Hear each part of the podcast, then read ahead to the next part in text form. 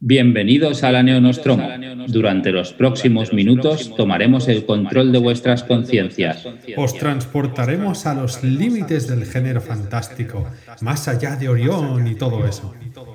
Y os prometemos que no hay aliens. Ni monstruos. Somos Miquel Cudoñ y Alexander Paez. Abróchense los cinturones. Desconecten sus dispositivos de comunicación. Despegamos.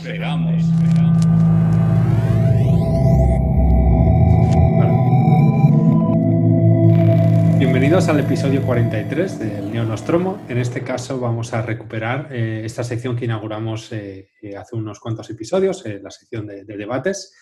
Eh, la inauguramos, ya sabéis, con Cristina Jurado y Marina Vidal y estuvimos charlando con ellas. Eh, y en este caso tenemos otra vez a, dos invitadas, en este caso a, a Vicky que es eh, editora en la colección, bueno, en el sello, en la editorial de Minotauro dentro del Planeta. y también tenemos a Laura Fernández, que es escritora y periodista. Y creemos que las dos tienen bastante conocimiento sobre el tema que vamos a hablar hoy, que, que es básicamente, lo hemos llamado el techo de cristal. Pero a lo mejor alguien dice esto, ¿qué es esto del techo de cristal? ¿Qué es? Eh, yo, si alguno venís del episodio anterior, de, escuchar el editorial del episodio anterior, hablamos de por qué el género fantástico, cuando está dentro de una colección de género, es decir, Minotauro en este caso, o podemos eh, mencionar también Nova o Valdemar, o no sé, cualquier editorial de, de, género o sello de género, tiende a pasar por esto es friki, esto no es, esto es literatura escapista. Pero cuando esa misma novela, por algún casual, se ha publicado en un sello más generalista, Sexto Piso como con Exhalación, o, la novela de nuestra parte sea de noche, de Mariana Enríquez, en Anagrama, que es un sello que suele, bueno, suele ganar bastantes premios en este sentido, es como que la novela eh, cobra muchísimo valor de golpe, ¿no? Entonces, ¿por qué queremos, el planteamiento de este programa era si, esto es así, si, si, pasa así o es una paranoia nuestra, y si pasa así, ¿por qué? E intentar desarrollar esto. Ya sabéis que en el episodio anterior intentamos también desarrollar temas con distintos puntos de vista y, tener un debate interesante que más que responder eh, preguntas, genere más preguntas, ¿no? Así que esa sería la introducción y básicamente la primera pregunta, creo yo, para, para Laura y para Vicky es, ¿creéis que existe este concepto, este techo de cristal? Um, Empiezo yo mismo. Venga. Ah, em, mira, de hecho, cuando, bueno, encantada de estar en la Neonostromo, ¿eh? me hace mucha ilusión Bienvenida, la invitación y, me parece una tertulia muy interesante. Eh, cuando me propusisteis el tema, empecé a darle vueltas a muchas cosas que yo tenía en la cabeza pero que nunca había organizado. ¿no? Es ese momento en el que te empiezas a preguntar cosas. La primera pregunta era si existe realmente un techo de cristal y hay un tope. Em, y, mi opinión todavía está un poco in progress. Yo creo que de esta tertulia también pueden salir como muchas ideas nuevas que a lo mejor no teníamos y podemos ampliar un poco el debate desde, desde lo que nos parezca más básico. Em, no puedo evitar pensar que existe, por lo que decíais. ¿no? Em, creo que está evolucionando mucho y que es una situación que está cambiando pero sí que es verdad que tradicionalmente, y si te pones a mirar eh, los Pulitzer o el Premio Nacional de la Crítica, que es bueno, lo que creo que ha desatado un poco el debate en este caso, eh, la literatura de género no suele aparecer o, cuando aparece está dentro de colecciones que son más literarias, como Alfaguara o Anagrama o este tipo de sellos que siempre le dan una calidad literaria lo, entre comillas, de lo que llamamos eh, literario a una obra.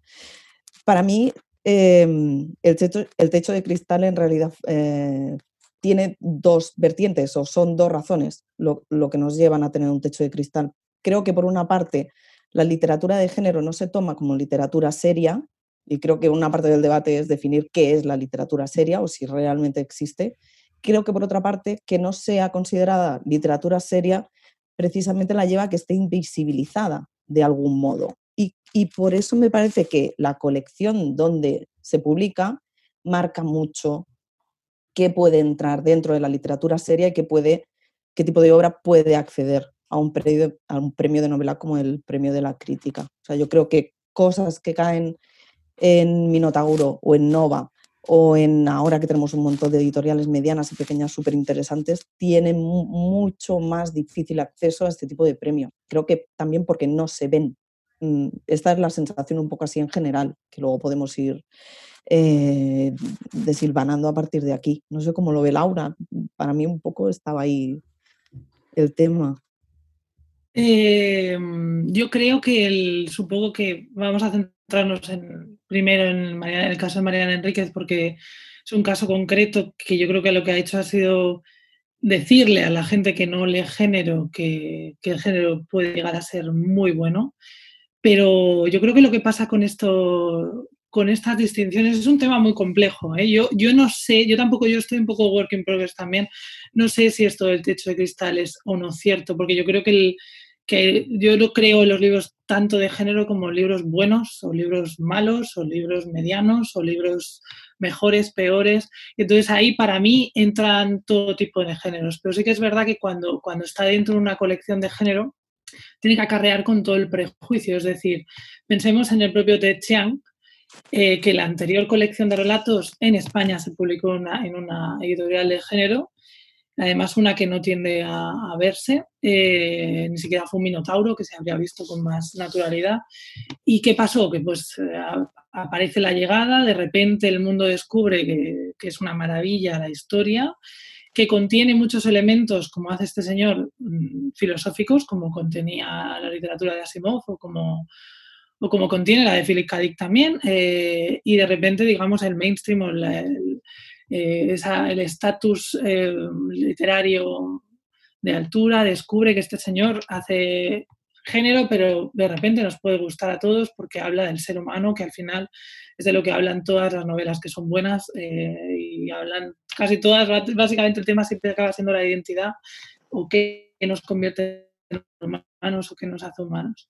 Eh, o hasta dónde llegan los límites del humano, y ahí para mí el género es clave, en, como dice el propio Te Chang, ¿no? en, la idea de hoy en día no hay, no hay mejor lugar en el que explorar en qué consiste ser humano que un, relato de género o una novela de género. Pero, eh, ¿qué pasó? Pues que de repente aparece esta, se, descubre al, al personaje de Chang como algo que puede ser aceptado, que también es otra, que las editoriales, digamos, literarias, nunca tienen un ojo puesto en el género y ahí es el problema, yo creo también. Es decir, les cuesta asumir que dentro del género se puede estar haciendo literatura de lo que ellos consideran alta literatura.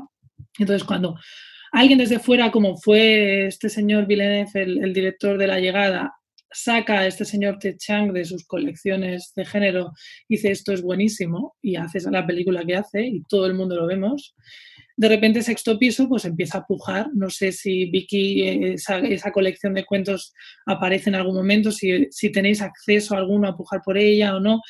Y, se lo queda una editorial como Sexto Piso, lo traduce un traductor buenísimo, Rubén Martín Giralde, y claro, de repente alcanza, bueno, de repente, pues periodistas, yo que los tengo a todos en, en mis redes, periodistas que jamás se interesarían por un libro de, de género se lo llevan de vacaciones en verano para leer y claro, a mí, a mí también me sorprende porque yo soy la primera a la que llaman para hacer siempre artículos de, eso que nadie entiende, que es el género, terror y que me está pasando un poco ahora con Mariana Enríquez, que, y a ella misma, consigo misma, ¿no? De repente la llaman incluso a ella para que escriba porque nadie entiende de esto, o creen no entender, o no sé, pero yo creo, yo también os iba a decir que que el premio de la crítica sí que es pensar también que se publican otras muchas miles de novelas, digamos, convencionales o realistas al año que no ganan el premio de la crítica. Es decir, que yo creo que el premio de la crítica va a una buena novela. La buena noticia aquí es que en este caso podían haber sido así, ¿eh? podían habérselo dado, como se lo han dado también a Irene Vallejo, porque era un ensayo, ¿no? Podían habérselo dado a otra novela realista, digamos, eh, que se hubiera publicado este año y punto, como pasó con Cristina Morales el año pasado. Eh, pero se la han dado a Mariana Enríquez y, eso es un punto a favor, eso es una ruptura del techo, de este techo de cristal de que estamos hablando. Sí que es verdad que la editorial es anagrama, pero yo creo que, bueno, Mariana Enríquez aquí, siempre que nos ha llegado el libro suyo, ha llegado ya a través de anagrama, con lo cual ahí no había no había discusión, es decir, ella no va, no hubiera entrado por una editorial de género convencional, porque también yo aquí debo decir que lo que hace Mariana no es únicamente género, es decir, mm, Mariana hace muchas cosas. Es decir, la, novela de Mariana es a la vez una novela de Sábato, de Bolaño, de suya propia, es unas hermanas Bronte, es, un montón de cosas. Es una novela eh, satánica, es una novela, una novela eh, peronista, es una, eh, bueno, es una novela casi total. Entonces, que esa novela casi total incluya lo fantástico es una súper buena noticia para lo fantástico porque hará que gente a la que no jamás accedería al género se pregunte, ah, a lo mejor me gusta el terror, ¿no? Es decir, porque parece que, que, al mainstream, bueno, pensad en el propio Stephen King, o sea, para mí, Stephen King diríais, es una persona que no ha salido nunca de colecciones de género, que además tiene sus propias colecciones, en España siempre ha tenido sus propias colecciones, y nunca va a tener eh, grandes premios, ni siquiera ha tenido tantos eh, Hugos como yo creo que se merece. Eh, y eso también es injusto. Es decir, el género también, hay un doble filo ahí, porque pensad que, un libro como el de Mariana Enríquez no va a ganar un Hugo, nunca, tampoco, por otro lado.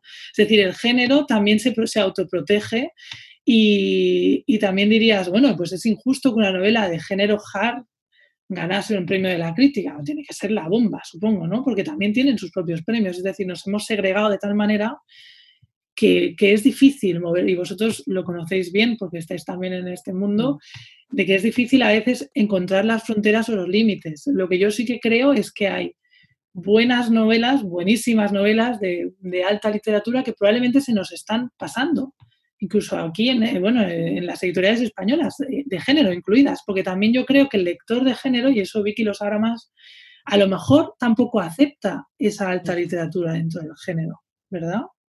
Vicky. Mm. Eh, yo creo que cuesta. Lo, lo, que decías tú un poco de los cajones donde metemos las novelas y, categorizamos las obras, es muy difícil salir de ellos eh, a veces y, lo pensaba también antes. Eh, el circuito de premios de la literatura de género es súper sano, hay un montón de premios que están muy vivos, los Locus, los Nebula, los Hugo, empieza a haber premios fuera, hay varios premios ahora en España también de editoriales independientes. Entonces yo creo que el circuito está muy sano y funciona perfectamente. Es verdad que no se habla con el circuito de premios generalistas. Eh, es complicado a veces salirte de, del el cajón que tú tienes en la cabeza cuando estás contratando una obra y se la tienes que presentar a tu público, porque al final yo cuando pensaba en todos estos temas no puedo dejar de pensar que se me mezclan también con eh, conceptos como el público objetivo o el target o este tipo de cosas que son más editoriales y más de marketing casi, pero que al final están muy relacionadas con, el tema de los premios, eh, que es cómo recibe la gente las obras y cómo las, consume de alguna manera, cómo las percibe. Y es verdad que hay un tipo de, lector eh, al que si le ofreces depende qué obra dentro de Minotauro, le va a costar más llegar a ella o a lo mejor no va a entender por qué la tienes en tu catálogo. De todas maneras, yo creo que estoy súper de acuerdo con lo que dice Laura, de que es muy bueno que un premio nacional de la crítica vaya a una obra donde el fantástico es tan importante porque abre camino para muchas otras obras y para que la gente se interese también por el fantástico. Mm, yo en los últimos tiempos, después de Mariana Enríquez o Carmen María Machado o este tipo de autoras que están funcionando también dentro de sellos que son eh, de alta literatura, empiezo a plantearme si no hay cabida para este tipo de autores dentro de Minotauro. Entonces, empiezo a mirarlos de otra manera. También es verdad que Minotauro, por trayectoria, muchas veces ha tenido en catálogo eh, libros que a lo mejor no encajaban dentro del género puro y duro. Mm, si te pones a pensar, pues Valar a lo mejor tampoco lo tienes que leer como género, porque en realidad no tiene elementos de... Entonces Minotauro siempre ha estado un poco en la frontera, pero Exacto, pero hubo una época, yo creo que hay una época muy larga de Minotauro en el que había esos libros que están hoy considerados alta literatura, pues no sé, Bradbury mismo o eh, Ballard, y estaban también dentro de Minotauro, ¿no? Y, o sea, eso es algo que también va con, el lector de esa época. Yo creo que también la, editorial al final va cambiando en función de lo de, ¿no? del público también, en, el lector en el que piensa, ¿no? No sé si es así o no. Totalmente. Pero quizá la dirección, ¿no? Tengo una pregunta en este sentido. Em, vosotras, porque estaba pensando precisamente esto, que quizás si miramos un poquito atrás, al menos aquí en España, es cierto que, está un poquito más mezclado eso, Bradbury's, Ubix, eh, o sea, eh, Dix, perdón, en, Minotauro, junto con Tolkien, junto con, no sé, novelas incluso de Warhammer o, de lo que sea, de, franquicias, ¿no? Todo en, el mismo, en la misma colección, pero hoy en día es más difícil. ¿Creéis que es precisamente por una tendencia actual de, de tener que especializarse en un nicho muy concreto para poder, como decías tú, Vicky, apuntar a un target para, que las, para poder eh, canalizar ventas, para poder justificar presupuestos. Es decir, quizá por cómo está evolucionando hoy, hoy en día eh, el mundo comercial en general, eh, por cómo es de fácil es acceder a los contenidos, que esté todo más segregado, más especializado, más enfocado a nichos concretos o no. No sé, a lo mejor me he hecho una... Yo, aquí no te puedo dar una respuesta porque creo que tengo eh, las dos partes. O sea, por una parte es cierto que yo cuando busco contenido, una de las cosas que miro mucho es que el contenido lo pueda explicar y que pueda llegar al público objetivo, que creo, me parece una faena contratar una novela que me encanta, pero que sé que en Minotauro se va a perder, que no va a llegar al público, que no se va a ver, que la gente no la va a entender porque a lo mejor su terreno natural es otro. Em, entonces, tenemos como muy claro que tiene que tener un código eh, no solo de imagen, sino también de cómo la presentas o cómo hablas de ella para que llegue al público objetivo. Por otro lado, creo que se está hibridando muchísimo y esto nos lo están diciendo también de fuera, en ferias, otros agentes, los scouts con los que trabajamos, que cada vez más la tendencia que están viendo es que la literatura generalista está hibridando con el, con el género, con la ciencia ficción, con la, con la fantasía. Entonces, em, creo que tenemos también que, que, ser valientes y ofrecer cosas que a lo mejor sean un poco diferentes. Creo que es eso lo que abre camino también a tener nuevas tendencias o incluso si lo miras solo en términos de éxito, y mercantiles, hablando de cómo funciona una editorial, comunidad de negocio, es eso lo que puede hacer que tengas un éxito al final. Si tú te limitas a hacer siempre lo mismo, nunca vas a sorprender, nunca vas a, tener pues algo con lo que rompas y que genere tendencia. Entonces, sí que es verdad que te mantienes mucho dentro del código y yo también pienso siempre que hay que forzar a veces un poco la máquina o que hay que, cuando encuentras algo, tienes que buscar la manera de que, de que lo puedas ofrecer tú también y que esa es la manera de que vayan cambiando pues eso, mm, los sellos que tienen una línea de catálogo pero que no tiene que ser fija. Lo interesante es que, que, esto vaya cambiando. Lo que decíais antes, en Minotauro, por ejemplo, yo creo que estaba la primera edición del Señor de las Moscas o estaba la primera edición de... Eh, había cosas de Cortázar, había cosas de es una editorial que también eh, tiene un sello como muy personal. Me parece interesante que busque cosas distintas. Y para mí los géneros híbridos ahora son un poco la, respuesta a lo que está pasando. O sea, que creo que es interesante cómo el panorama se va moviendo. Yo quiero decir una cosa más, es que fijaos que, que, Anagrama no es que se haya incorporado ahora al género, es decir, ¿quién ha publicado en España Douglas Adams en los mm. años 90?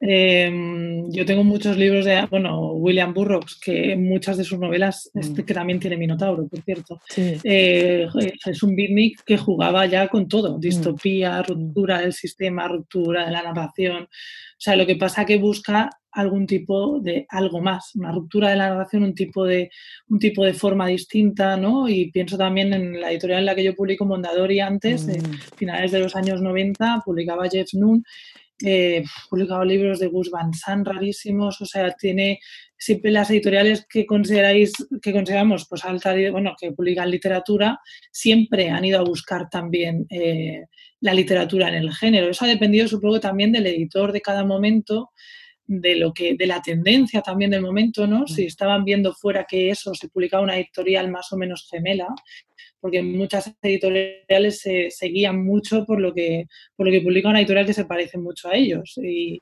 entonces, si ven que, aparece de repente un personaje interesante de este tipo, un Douglas Adams o un Jeff Noon, ellos lo leen, lo incorporan y luego no funciona. Jeff Noon no funcionó nada, mm. publicaron tres libros de él, ni siquiera acabaron lo de Burt, eh, pero sin embargo aquí en España ha creado a escritores como Tamara Romero y a, y a Víctor García Tour, el Jeff Noon, y tuvo, a lo mejor tuvo 10 lectores en España, pero los 10 son escritores. Es decir, al final esas cosas son muy importantes, que, porque también nosotros cuando crecemos y leemos, o sea, es que yo también me sitúo en todas las épocas de mi vida como lectora, cuando crecemos y leemos no tenemos ningún tipo de prejuicio. Yo por lo menos iba a la biblioteca y me guiaba por la portada, por el, por el, por el argumento, no sabía nada. Cuando eres autodidacta no sabes nada. Entonces, que, una editorial así apueste por algo así, con una buena traducción, de una forma que te llegue, pues a lo mejor está creando un escritor también, sin darse cuenta, ¿no? O sea, yo creo que, aquí el trabajo de editor es,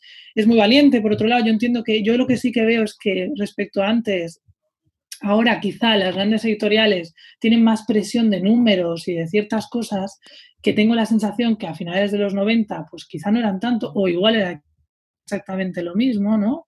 Pero yo por, por los libros que tengo en mi biblioteca, pues, pues pienso, wow, quizá se arriesgaron con esto y de repente pues debieron vender nada y no pasó nada, publicaron los tres siguientes, ¿no? Y ahora sí que quizá eso pasa menos. Yo lo sé también porque estoy dentro de una editorial y tengo acceso a hablar con, con, con, mi editor y demás y, y veo que, que, hay, que hay mm, que hay ciertos autores que ya no van a apostar más por ellos porque de repente no han funcionado tan bien y son autores que os echáis la mano a la cabeza de lo importantes que son a nivel internacional. Entonces, yo también pienso que quizá dentro de esos también está eh, a la que están sometidos los editores hoy y, que eso hace que, tengan que, disparar ¿no? al blanco eh, sin perderse en poder hacer estos, estas apuestas. Eh, no sé cómo lo ve Vicky o cómo lo ves los demás, pero creo que, yo creo que siempre ha estado. Es decir, que no es nuevo que una editorial mm. literaria apueste por ciertos libros de género, que eso le da vida tanto a la editorial literaria como a sus lectores mm. eh, y a todos en general. Incluso nos anima a hibridar a todo esto de, poder hacer esta hibridación de, todo me gusta, todo voy. Y, y que ahora quizás más, más eh, compartimentado. No sé. Yo, creo que, sí que, o sea, que lo que estamos diciendo aquí o lo que estáis diciendo aquí, sí que yo creo que nadie puede discutir que es un proceso, que hay un proceso de cambio, aunque sí que es verdad que siempre ha habido editoriales que han apostado, editoriales generalistas que han apostado, apostado por eh, libros, digamos, que se escapan un poco del realismo. Yo creo que esto cada vez está pasando un poco más y que se refleja un poco en determinados tipos de premios que van desde el Pulitzer hasta el Nobel, si me apuras, con Kazuo Ishiguro o Doris Lessing, que son autores que han tocado el género de forma muy clara. Y que esto es positivo, o sea, que, cada, que, que, la barrera del género se traspase, o sea, que no entender el género como un corsé, como algo que es más innovador y aporta sangre nueva, está bien, y que incluso es cierto que desde dentro de la comunidad de lectores más más cerrados, si quieres, dentro del género y que salen menos, a veces se ha vivido como una invasión o como una cierta queja de, hombre, pero ¿por qué antes no nos, hacían caso y ahora sí?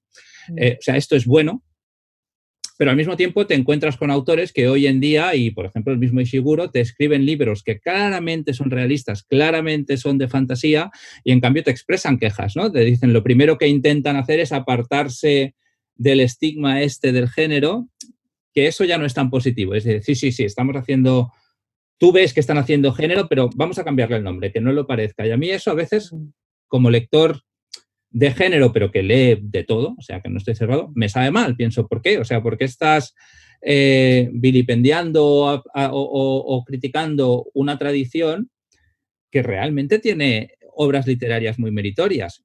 Y otras que no, como lo que decías tú, Laura, de Premio Nacional de la Crítica. Bueno, se escriben miles de novelas que no lo ganan, evidentemente, o sea que el, premio es un criterio mm. de, calidad cuando funciona, ¿no?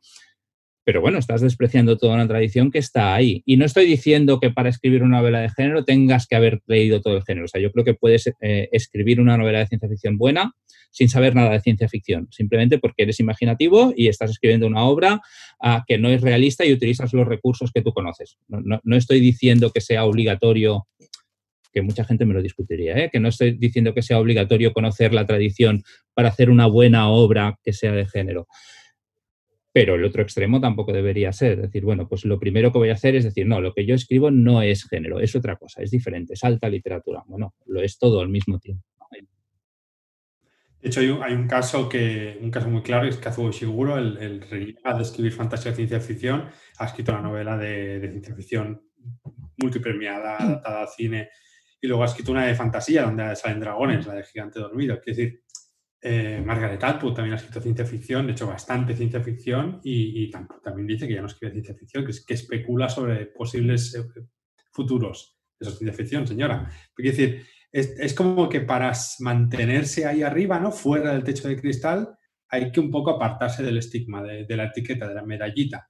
Cuando, para mí al menos, la ciencia ficción no deja de ser un niño pequeño que mete la mano en todos los cajones. O sea, toca todo. Haces un western, una romántica, una de terror, una, no sé, una novela realista con no sé qué. Em, tienes a Jesús Carrasco con su novela muy castellana, ¿no? De, ¿Cómo se llamaba? A Intemperie. Para mí eso es género. Es, decir, pero el lector medio no jamás entenderá que eso es género, igual que mucha gente dice el, el cuento de la criada es, ciencia ficción. No, ¿cómo? ¿Cómo? Si no, no aparece ningún robot de ninguna nave. Entonces también es eso, es el estigma asociado a una serie de clichés, estereotipos muy concretos que evidentemente no definen ni, ni, aclaran qué es eh, el género. Y estoy siendo muy concreto con ciencia ficción porque quizás la más amplia fantasía es muy fácil, creo yo, de, ver, fantasía o cosas más de fábulas y folclore. El terror sí que es para mí extremadamente complicado de, definir, pero, pero sí que es verdad que hay un estigma tanto por parte de escritores como por parte de lectores. Yo creo que es una situación real que va cambiando y que va evolucionando. Em, con todo este tema, em, me acuerdo mucho siempre del, discurso de Ursula K. Cuando le dieron el, National Book Award. Y, ella lo primero que hizo fue dedicárselo a sus compañeros de profesión, que eran los escritores de la imaginación, porque llevaban 50 años viendo pasar eh, estos galardones y nunca les tocaba a ellos, porque siempre les tocaba a los realistas. Decía, bueno, qué mundo tan difícil vamos a vivir, donde precisamente vienen tiempos complicados y no vamos a contar con los escritores que son capaces de, tener otras visiones del futuro y de, nuestra realidad, que es al final lo que te ayuda a especular con cómo puedes cambiar las cosas o, hacer un análisis. Eh, entonces, creo que siempre ha estado. Eh, he visto también, buscando un poco y haciendo un poco de investigación, porque lo que decía Miquel de los Pulitzer, sí que me daba la sensación de que empezaba a cambiar un poco y, por ejemplo, Michael Chabon ganó el Pulitzer con una obra que habla del mundo de los cómics y que tiene puntos fantásticos clarísimos, o está Colson Whitehead, o está, o sea, ya se empiezan a ver como cositas. Pero me llamaba mucho la atención, por ejemplo, que Úrsula K. no lo hubiera ganado nunca, aunque fue finalista, y que a Ray Bradbury eh, se, lo dieran honorífico, le hicieran una mención en 2007, que es como ganar el Oscar honorífico, ¿no? Es el de, pues, si es que te vas a morir, pues te lo vamos a dar, porque para que no se diga que no. Eh, sí que creo que está ahí esta sensación como que si hay naves espaciales no puedes estar hablando de cosas serias, cuando lo decía Laura, Crónicas Marcianas, por ejemplo, de Ray Bradbury, es una novela que va sobre qué es el qué es ser humano, y qué es lo que nos define y cómo nos ponemos en el mundo y al final tiene este juego de que el marciano somos nosotros, que me parece una de las reflexiones más maravillosas de, la literatura en general. Porque claro, enseguida, depende con quién hables, te lo, te lo saca del género. No es que Crónicas Marcianas ya no es género, es que 1984 ya no es género, es que Un Mundo Feliz no es género. Bueno, si es género, es género bueno, son buenas novelas. Pero sí que hay como esta cosa de si hay naves espaciales, si hay viajes en el tiempo, si hay robots, entonces ya no estás haciendo literatura seria.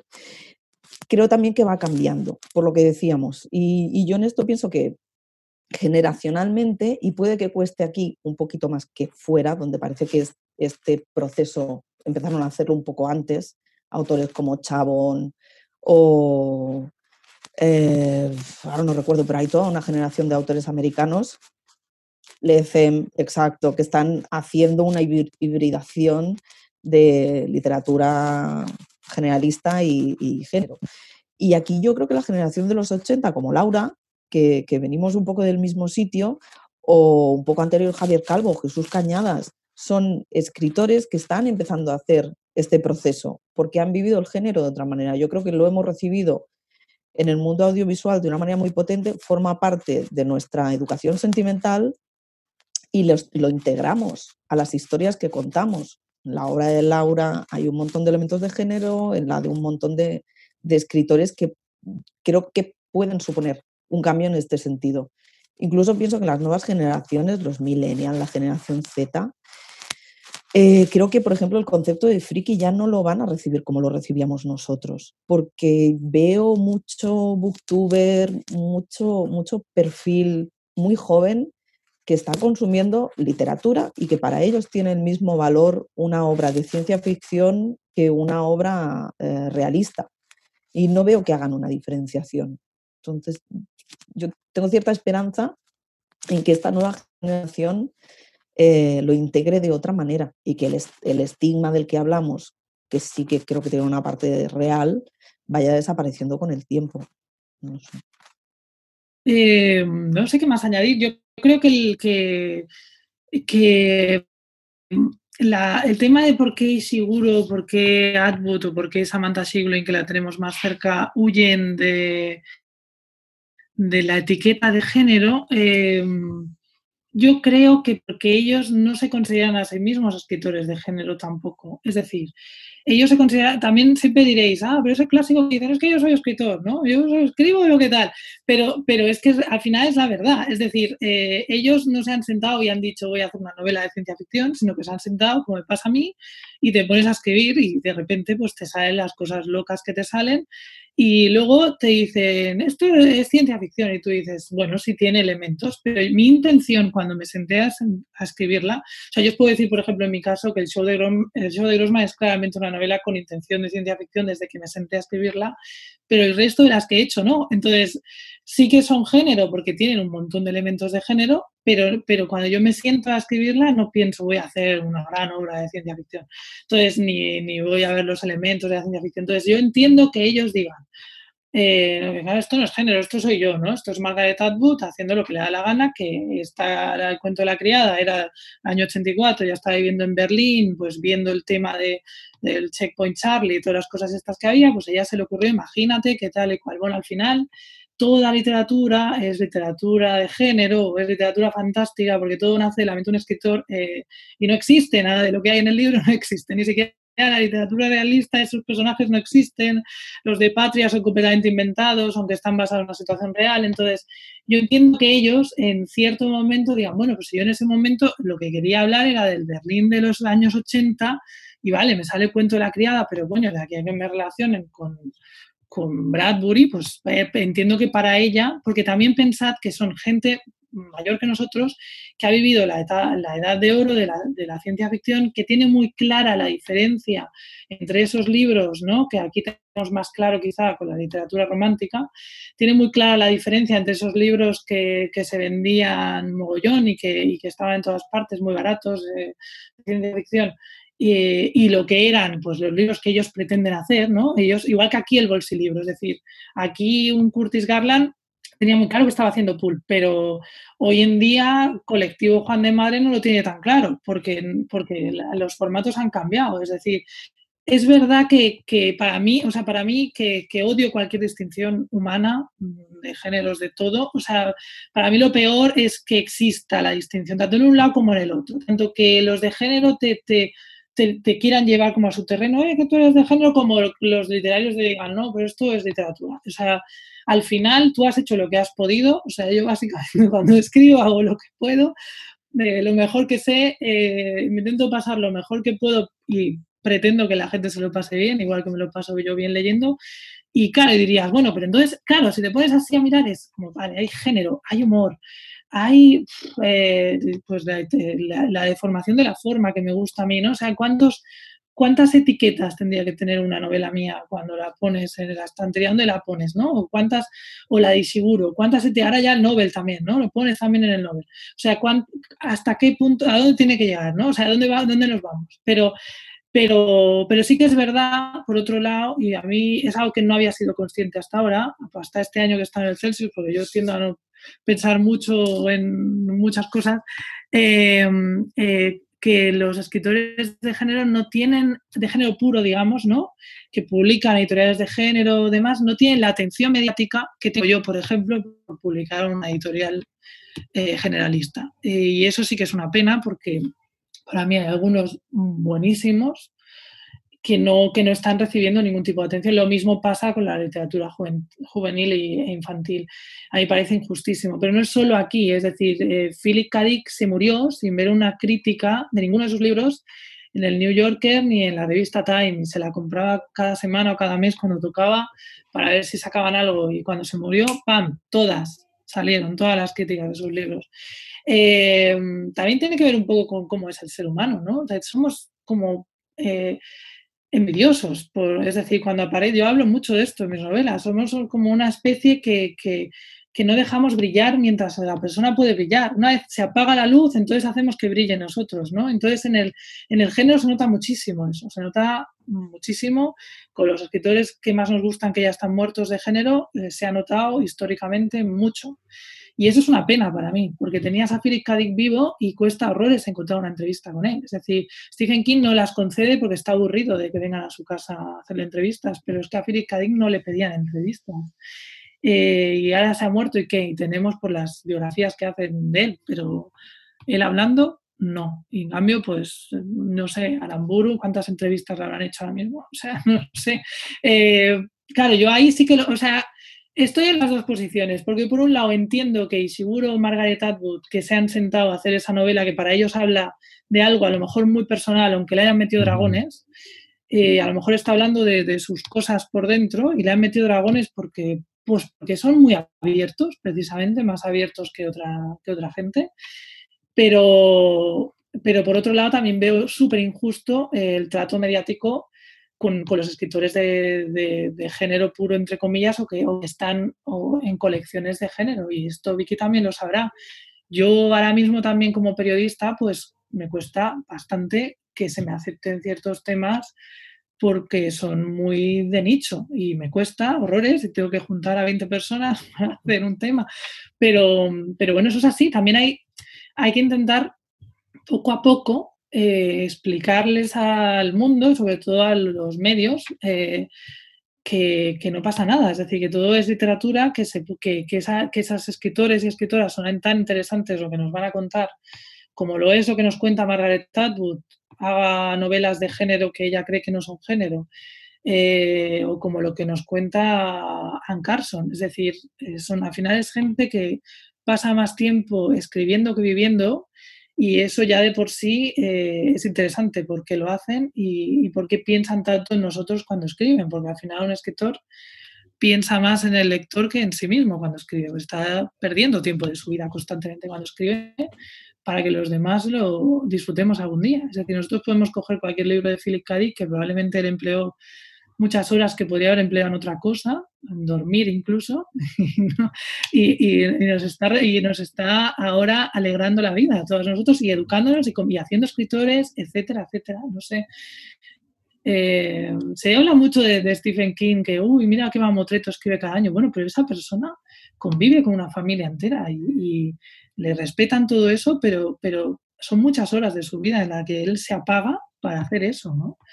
Eso también es valorable siempre, escribas el tipo de libro que escribas. Y esto es algo que, el, que deberían los medios entender y que a mí me, y que a mí me fastidia que no, que no pase. Y de lo que he sido consciente de decir este verano en el Celsius, porque antes no, no había sido consciente de, lo injusto que es, por ejemplo, que a mí, bueno, que a mí me entrevisten mucho más que, que a otros autores solo porque publico en, en una editorial generalista o no sé, porque no sé por qué, pero bueno, esto hablo mucho de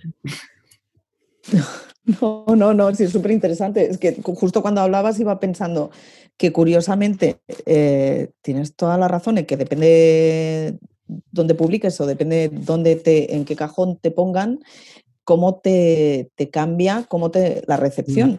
Eh, nosotros estábamos publicando, por ejemplo, Solaris eh, de LEM, y no diré que estuviera haciendo unos números fantásticos, pues era un, un long seller, un libro de fondo, que bueno, que estaba en el catálogo desde hacía mucho tiempo, o Angela Carter, o bueno, tantos autores que de repente acaban en una editorial más literaria o que tiene otra imagen, como Impedimenta. Mm. Yo creo que los dos han acabado en Impedimenta, pero bueno, podría ser otra editorial. Y, y llegan a un público totalmente nuevo. dices, madre mía, pero ¿dónde estaban? Si estaban, no, no, sé, yo no los tenía localizados, eran invisibles a mí, no estaban en mi canal o donde yo me muevo. Pero hay un público que tiene interés por descubrir los contenidos de, de esto, de Angela Carter o de Stanislav Lem o de tantos autores que se han clasificado dentro del género y mientras están en una colección de género pura y dura parece que no se vean. Entonces, esto sí que me hace pensar que, que, lo que dice Laura, ¿no? que sí que hay interés por estos contenidos, lo que a lo mejor no los sabemos hacer llegar o no hemos encontrado la manera de que lleguen a, a un público potencial que hay y que antes no, no estaba. Supongo que, que debe existir un, la idea esta de zona de confort desde el, desde el punto de vista de, la de, las comunidades distintas de lectores, ¿no? De que conoces tus editoriales, tus librerías, tus colecciones mm. Y es lo que utilizas para saber lo que existe de lo que va apareciendo y eso debe pasar tanto a nivel de lector de género como de lector de otro tipo de editoriales y en el momento que aparece en esa editorial, lo primero que piensas ostras, pues a lo mejor esto es interesante. Y cuando está en otra editorial o en un sello que no conoces, dices, no te llama la atención, simplemente, ¿no? Y es cómo, cómo nos llegan los libros. Y seguro que eso aplica tanto al lector normal como al crítico literario que trabaja en un diario, que también debe, los, los, itinerarios a través de los cuales te llegan los libros, porque me imagino que a un crítico literario le deben llegar un montón tal de libros que de alguna manera tiene que hacer una criba inicial y estoy seguro que el, el sello por el que te viene o, o, o, lo que has leído anteriormente a través de ese canal te ya, hace que te llame más o menos la atención a priori, ¿no? Sin necesariamente saber nada del título que te llega. O sea, yo, creo que un poco lo que decía Laura de que, bueno, somos humanos, ¿no? Y tiene que ver con eso, ¿no? Cómo gestionamos la información. Yo creo que incluso el código, el código visual o el código con el que lo presentas, evidentemente no es lo mismo una cubierta de Insólita o de Minotauro o de Nova que una cubierta de Impedimenta. Son limpias, son eh, muy bonitas, son muy elegantes, no dan miedo. Claro, hay cubiertas de libros de ciencia ficción que un lector que no sepa lo que se va a encontrar ahí no se va a acercar jamás en la vida. Sí porque asustan. Y esto a mí me había pasado también incluso haciendo, yo recuerdo hacerla con la cubierta de Más que Humano, que es un libro que me encanta, y pensar, bueno, a ver esto, ¿cómo lo vendes? Para que alguien lea eh, la sinopsis y no salga corriendo. Porque es, es un libro extrañísimo, pero tiene dentro una poesía, unas reflexiones, una filosofía humana que yo creo que esto puede tocar a cualquiera. El tema es que, claro, a veces la forma asusta yo creo que hay, bueno, hay un lector que es muy valiente y que seguro que le encanta descubrir cosas y luego hay un lector, pues eso, que le cuesta salir de la zona de confort y que probablemente, si se lo pones en impedimenta, estará menos asustado y dirá, guau, pero esto es la, la, bomba, ¿cómo es posible que se me hubiera pasado? Entonces también hay esta cosa de jugar con el código, ver cómo lo, lo llevas. Ya, porque Entiendo que si relajas el diseño pierdes a un tipo de lector, porque yo pienso en la, en la colección esta de tapadura bonita de Minotauro de los años 80, que está ahí Ballard, eh, Compañía de Sueños Ilimitada, todo esto, yo tengo unos dos. Eh, claro, esta colección llama a los lectores de impedimento también, o sea, esa colección llama al lector generalista. Y claro, no sé si eso hoy en día es posible, pero ahí decía yo al principio que creo que cada vez es todo más extremo y está todo más estancado, más en su propio cajón, ¿no? Porque, porque veo que sí, que realmente eh, géneros como muy género, es decir, ahora con las nuevas colecciones en bolsillo de Philip. Dick, yo creo que son, son, muy aperturistas en ese sentido, pero, pero sí que hay otras que son, que son más difíciles de que un lector no de género se acerque. Es decir, si hubierais publicado vosotros a Ted Chiang, a lo mejor no se hubiera acercado tanta gente como Sexto Piso. Y Sexto Piso juega con un elemento, mm. agujero negro, etcétera, juega con un elemento así, pero luego tiene, pues eso que dices tú, ¿no? Toda la delicadeza, toda la, la elegancia de su colección clásica y entonces eso, pues un tío que ha leído, que por otro lado todos los postmodernos americanos, os diré, son género también, porque todos introducen elementos de género, el padre muerto de Donald Balceme es un tío con un padre de 16.000 kilómetros que lo va arrastrando por por, la calle, eh, con varias gente, claro. Eh, y eso está en una está en sexto piso también y tiene una portada normal y, la gente lo compra, lo lee. Es decir, eh, sí que es verdad que para mí esto es un tema también a tratar un día, el tema del diseño de, colecciones ahora mismo de género, porque sí que es verdad que fuera. El otro día me pasó con otro caso muy concreto, Kelly Link. Kelly Link me parece que es muy buena, ¿vale? Entonces, eh, acabó en seis barras, lamentablemente, que no, para mi gusto no sabe tratar los libros y tengo experiencia en el tema. Eh, y, bueno, y se quedó completamente para, relegada en, nada. Y sin embargo, yo tengo colecciones, o sea, yo tengo ediciones en inglés de Kelly Link que te las comes, son caramelos. Y yo no entiendo por qué no se compra esa misma portada, no lo entiendo, porque además mm. eran small press, o sea, la, el primer libro Stranger Things Happen, por ejemplo, de Kelly Link, estaba publicado en una small press. ¿Por qué no lo compras tal cual? No puede ser tan caro. No me puedo creer que en España no crean que tenemos el suficiente gusto como para que nos atraiga una portada tan preciosa como, como esa y sin embargo nos pone una portada blanca como una cabra leyendo y, se creen, y no sé qué piensan, que va, no sé a quién se creen que, van a traer con, con esa portada. Es decir, ahora hasta los lectores eh, eh, eh, que podría tener, vamos, los potenciales como yo huyen. Es decir, yo, yo leo el libro tapando la cabra, o sea, no, me lo puedo creer. Entonces ahí también hay una parte de culpa de las editoriales y en el tema del diseño, porque al final nos entra todo por los ojos y por muy abierto que estés, Buah, tienes que haber leído maravillas del escritor para depende de qué comprarte. Te lo digo en serio, yo ese libro mm. lo regalé y me lo he vuelto a comprar ahora mismo. O sea, así os lo digo, no quería ni verlo en casa. Yo creo que esto es muy difícil porque tienes ahí la ambivalencia entre no romper tu código de diseño para seguir eh, estando visible y que se te vea. También creemos, por otro lado, que hay un tipo de lector que no, que no identifica tanto las colecciones editoriales como los títulos de, manera individual. Pero bueno, siempre estás como pues el lector de un sello. Eh, al final es tu nicho de alguna manera y hay una parte de tu colección que se debe a él. Entonces, claro, irte muchísimo es como medio traicionarlo. Y por otro lado, la ambivalencia de poder hacer algo que, que atraiga, o sea, que sea friki igual o que sea de, de, nicho, pero sí, nosotros, claro, hemos tenido cubiertas donde cuando te sientas con todo el equipo, y aquí ya entra la parte de la red comercial y la parte de, dice, es que es demasiado de nicho, es que a lo mejor hay un tipo de lector que no va a entrar porque la cubierta es demasiado, demasiado friki o demasiado... Entonces, bueno, siempre estamos jugando entre lo que tenemos que ser, lo que queremos ser y, un poco el dedo en el aire para ver de dónde viene el viento, porque luego tienes Juego de Tronos, que no podía ser más de género, y vamos, yo creo que Juego de Tronos nunca se escondió. Tenía las cubiertas más frikis del mundo, eh, el argumento más, una novela que empieza con un prólogo con zombies, pues ¿dónde te va a llevar, no? y entró absolutamente todo el mundo. pero el audiovisual es distinto. El audiovisual es distinto. Pero la gente había entrado ya con los libros, ¿eh? Porque yo, sí, yo tengo amigos que son como mis test, ¿no? Eh, una amiga que, que, no es de género.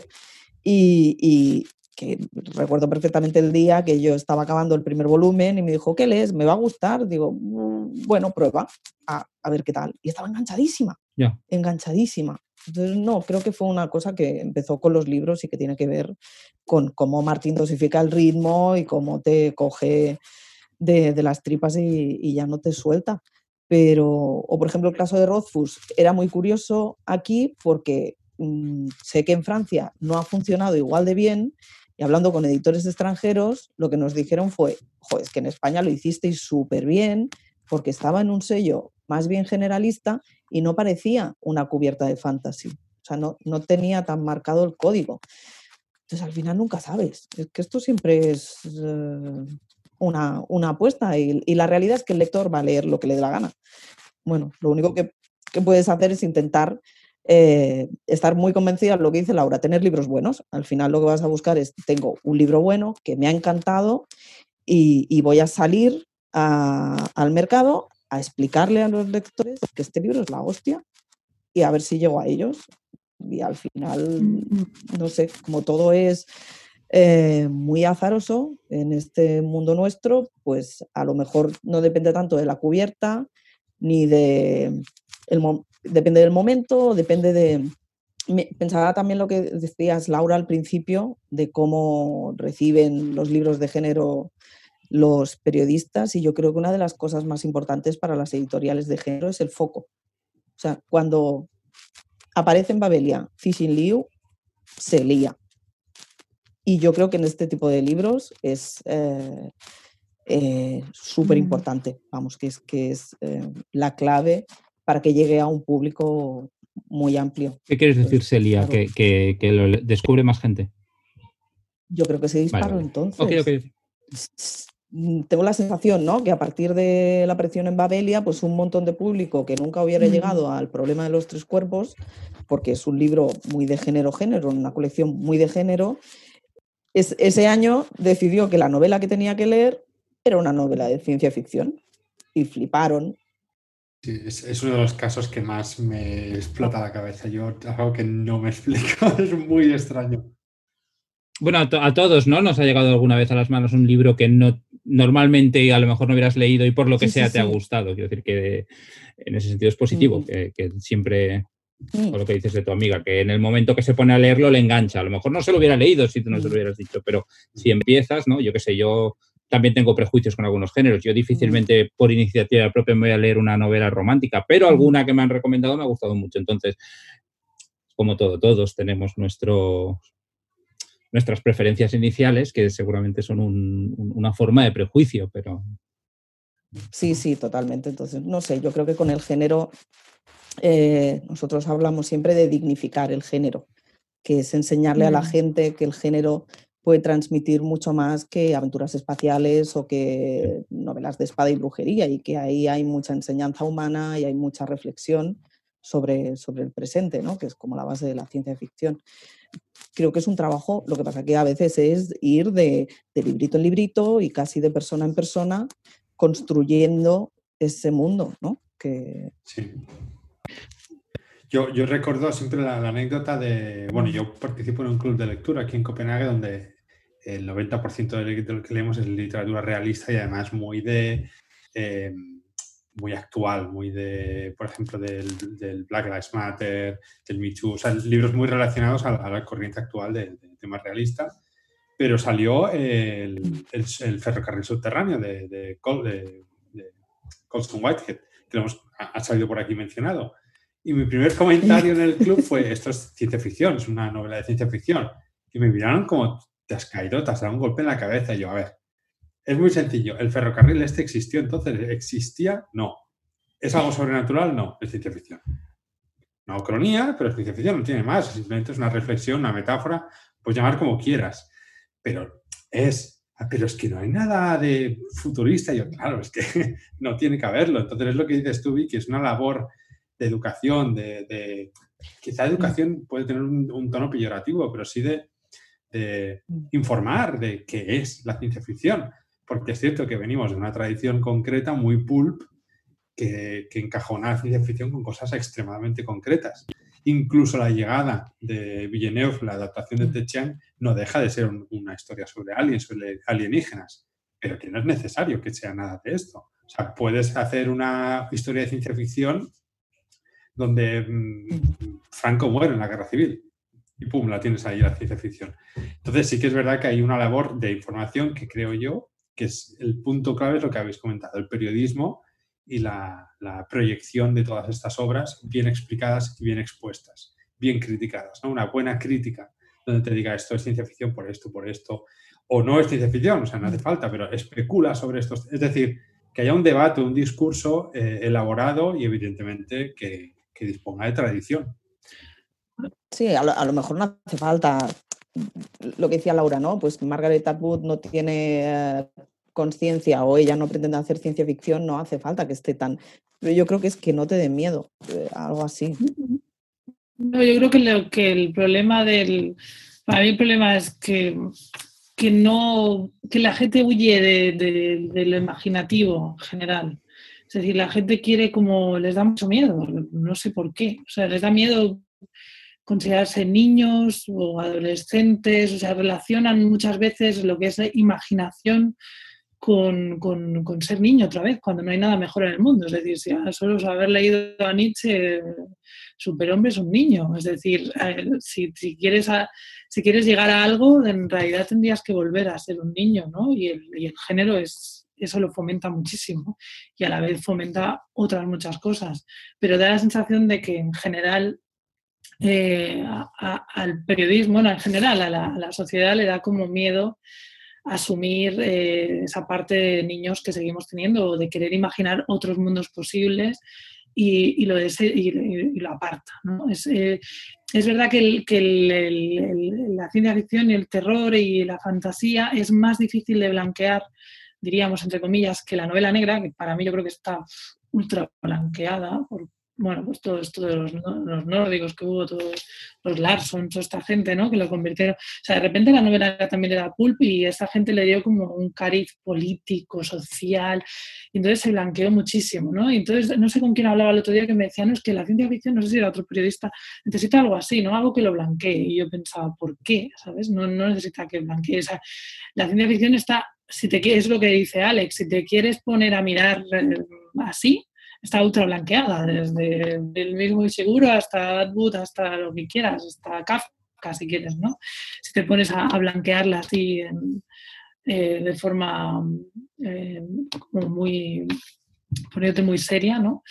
Pero no creo que haya que blanquear nada, yo creo que simplemente que, hay que ser más abierto. O sea, el lector, yo por otro lado pienso que el lector de género es el más abierto que hay del mundo, es decir, es un lector con muchos kilómetros, es un lector muy exigente. Eh, eh, probablemente ha leído todos los libros de mm, realistas que ha podido, ha leído todos los de género que ha podido, es un, es un lector, bueno, con muchos kilómetros y abierto a todo. Y eso no pasa en el lector convencional, entre comillas, el lector realista, que es mucho más promiscuo, se mueve por, por modas y, no, y, tiende a no estar abierto, tiende a estar en una zona de confort. Yo creo que, y, en ese, y, en, e, y ahí es donde entran los medios que sobre todo se dirigen a ese lector, porque al final ellos también, por lo que sea, yo creo que también por, tradición, porque al final todavía lo que hay en las direcciones de los medios de comunicación grandes son señores mayores ahora mismo, mayores que nosotros por lo menos, y señores que todavía tienen, bueno, tienen mucho miedo a, ser considerados niños o algo, creen que si leen depende de qué libros van a considerar niños. A mí me ha pasado, yo he tenido conversaciones con periodistas un poco solo más mayores que yo, que me decían, pero de... Y yo decía, ¿cómo? Perdón, o sea, ¿cómo de verdad leo esto? ¿Te estás riendo? Me pues claro que sí, yo leo tres cosas a la vez y siempre hay uno de ciencia ficción, es decir, la cabeza tiene que funcionar en, varios, en varias direcciones, siempre. Es al contrario, más bien, de verdad tú no lees nunca nada que no sea eh, una historia con sujeto, verbo, predicado, en el que pase algo que ya te pasa en la vida, Dios mío, qué aburrido claro, pero decir esto tú, por otro lado, pues quedas como una excéntrica y que te lo diga él, pues todavía sigue siendo considerado normal. Y al final volvemos siempre al patio del instituto, del, del cole incluso, en el que tú estás ahí en rincón leyendo tus cosas raras y todos los otros están jugando a fútbol y nadie entiende nada. Y el, mundo es así de triste. Y yo creo que, eso solo puede evolucionar a base de, lectura y yo creo que vamos en la buena dirección. Es decir, creo que también el audiovisual nos está ayudando muchísimo, no solo porque se adapten cosas, eh, sino porque se adaptan muy bien porque, porque yo, bueno, siempre se ha dicho, y Ricard Ruiz Garzón siempre lo defiende, que Matrix, bueno, incluso Alejo también, que Matrix marcó un punto y aparte, ¿no? Que la gente se empezó a acercar al género después de ver Matrix y asumir que, bueno, que el mundo estaba cambiando y que, y que el género era necesario para explicarnos el mundo en el que vivíamos a nivel mainstream, pues yo creo que, que todo el audiovisual que se está produciendo ahora sin ningún tipo de prejuicios y también porque necesitan rellenar todas esas plataformas de contenido que son grandes contenedores, pues están haciendo cosas tan buenas que inevitablemente eh, eso va a generar lectores, estoy convencida, porque al final todo es narrativa y nos acostumbramos a que nos cuenten cosas. También nos va a quitar, porque tiempo infinito no tenemos, pero también los va a generar y hará que, gente que quizá jamás se hubiera acercado a una historia eh, de género, después de ver, depende qué serie, eh, le atraiga o piense, uy, ¿y si me, si me leo este libro? ¿no? Y, y entre un día en una librería y busque la sección de género y, y ahí yo sí que creo que es importante que los diseños, no que sean aperturistas, pero sí que tengan, que puedan atraer a, un lector todavía no convencido. Porque, porque cuando lees mucho y lees de todo, incluso hay, tú como lector eh, que no tiene ningún prejuicio, hay libros como, bueno, como este de Kelly Link, que era un horror, pero hay otros, otros ejemplos que no te gusta incluso tenerlos en casa y piensas, oh, este libro es muy bueno, pero vaya edición, ¿no? Yo me he vuelto a comprar libros por ediciones pésimas que tenía, ¿no? De portadas y demás, o sea, que ese también es importante y yo creo que hoy en día cada vez más que cuidamos mucho lo estético y la idea del objeto, ¿no? O sea, yo creo que, que es una mezcla de todo, eh, no sé, no hay solución, yo creo, pero sí que hay, yo creo que hay esperanza y un poco más de optimismo y, yo creo que en el futuro los escritores que más jóvenes que ya harán, como está pasando con el caso de Mariana, que es un muy buen ejemplo, ella no niega para nada toda su formación en el terror ni en lo fantástico. Yo creo que eso pasará más, es decir, todo ese prejuicio eh, es anterior, es de, de, generaciones muy anteriores, yo creo, ¿no? De las y Seguros y, y de un miedo infundado a, a que te relacionen pues con depende que, ¿no? Depende qué escritores, depende que, claro, ahí, ahí sí que no podemos entrar porque no vivíamos en esas épocas que ellos debieron vivir y del auge de, mm. de, la edad dorada esta de la ciencia ficción y demás, que a lo mejor para ellos, cuando les mencionas ciencia ficción, ellos ven esas ediciones de Asimov y piensan, no, no, no, yo no hago eso, yo no hago la fundación, yo, no, yo estoy haciendo otra cosa, ¿no? No sé. Claro, también hay que entenderlos un poco. A mí todo el rato en, la charla me ha venido a la cabeza la, frase de Sócrates de solo sé que no sé nada. Creo que ha quedado claro que no tenemos nada claro, que tenemos muchas ideas, que, hay, millones de elementos que juegan, eh, que tienen papel, que, bueno, además muchas personas, no solo el escritor y el lector, sino el, editor, el portadista, el de marketing, el, periodista, etcétera, etcétera. ¿no? El librero, etcétera, eh, todo, no sé si es todo, incluso la, la, situación económica de la persona, ¿no? Sé, cuando veo un libro, quiere decir que es algo extremadamente amplio, muy complejo y, que la verdad es que da, da para charlar y, daría para charlar muchas más horas, que de hecho en un futuro podemos hablar de, algo de lo que hemos hablado aquí, quizá más concreto y exprimirlo.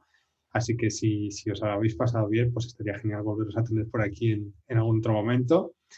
Y nada, gracias, gracias por, por, habernos dedicado una hora de vuestro tiempo para charlar sobre, sobre libros, que al fin y al cabo es de lo que vivimos, eh, literalmente además. Ha, quedado claro, yo creo también, Alex, que sabemos elegir invitados. Eso sí que ha quedado claro. Por supuesto. Que nos hagan parecer listos a nosotros, ¿no? O no, pero que sí. Bueno, sí, o no, claro, exacto. Sí. Pues nada. Pues nada, muchas gracias, eh, Vicky. A vosotros, un placer. Ha estado súper bien. Cuando queráis, repetimos. Pero gracias a vosotros. Pues repetiremos, repetiremos.